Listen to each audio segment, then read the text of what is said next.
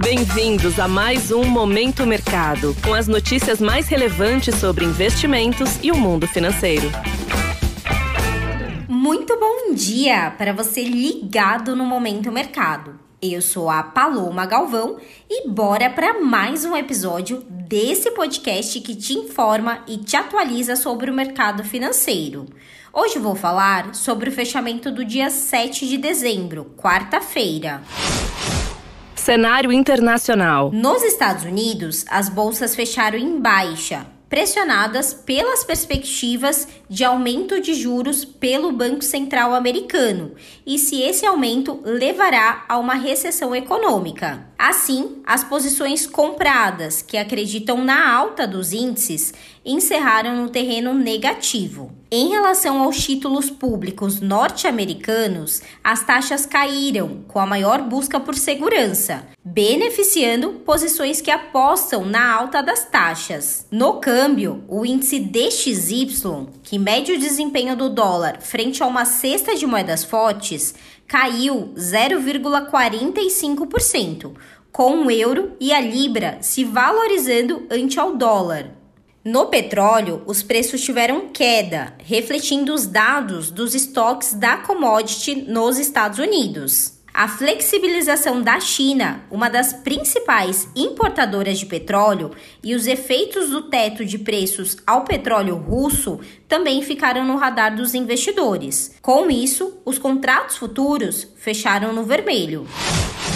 Cenário nacional. Por aqui, o dólar teve forte queda frente ao real, com o mercado mostrando algum alívio com a redução da expansão do teto de gastos prevista na PEC da transição, que ameniza o efeito sobre a inflação e a dívida pública. Assim, o dólar fechou cotado a R$ 5,20, com desvalorização de 1,21%, desfavorecendo as alocações compradas ou expostas à variação cambial. Na renda fixa, em dia de decisão de política monetária no Brasil, as taxas de juros futuros fecharam em queda nos principais contratos, marcado pelo compasso de espera, com isso, as posições aplicadas, ou seja, que apostam na queda dos juros futuros, fecharam no terreno positivo. Na bolsa, o Ibovespa encerrou o dia em baixa de 1,02%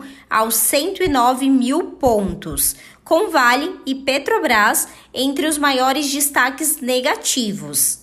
As ações espelharam a queda de preços de commodities como o minério de ferro e o petróleo, que refletiram os dados externos de importação e exportação na China, com apontamento para uma desaceleração mais forte na segunda maior economia do mundo.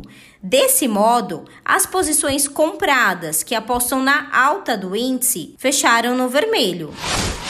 Pontos de atenção. Após o fechamento do mercado, o Comitê de Política Monetária, Copom, manteve a Selic em 13,75% ao ano.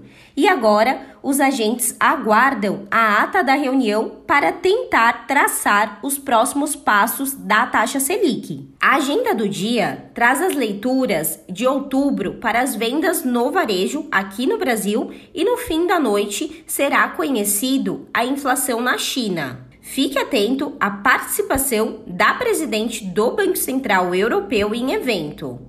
Sobre os mercados, agora pela manhã, as bolsas asiáticas fecharam majoritariamente em baixa, seguindo o ritmo das bolsas americanas ontem. Na Europa, os índices estão sem direção única. Em Nova York, os mercados estão com leve alta. Ah, e antes de encerrar, o Investe Mais Bradesco, nosso aplicativo consolidador de investimentos, acaba de vencer o prêmio Banking Transformation 2022 na categoria Canais Digitais. Então, se você está buscando algum aplicativo para te auxiliar na consolidação dos seus investimentos, busque agora mesmo na sua loja de aplicativos o Investe Mais Bradesco. Desta forma, termina o momento mercado de hoje. Agradeço a sua audiência, um excelente dia, bons negócios e até a próxima. Valeu! Você ouviu o Momento Mercado com o Bradesco. Sua atualização diária sobre cenário e investimentos.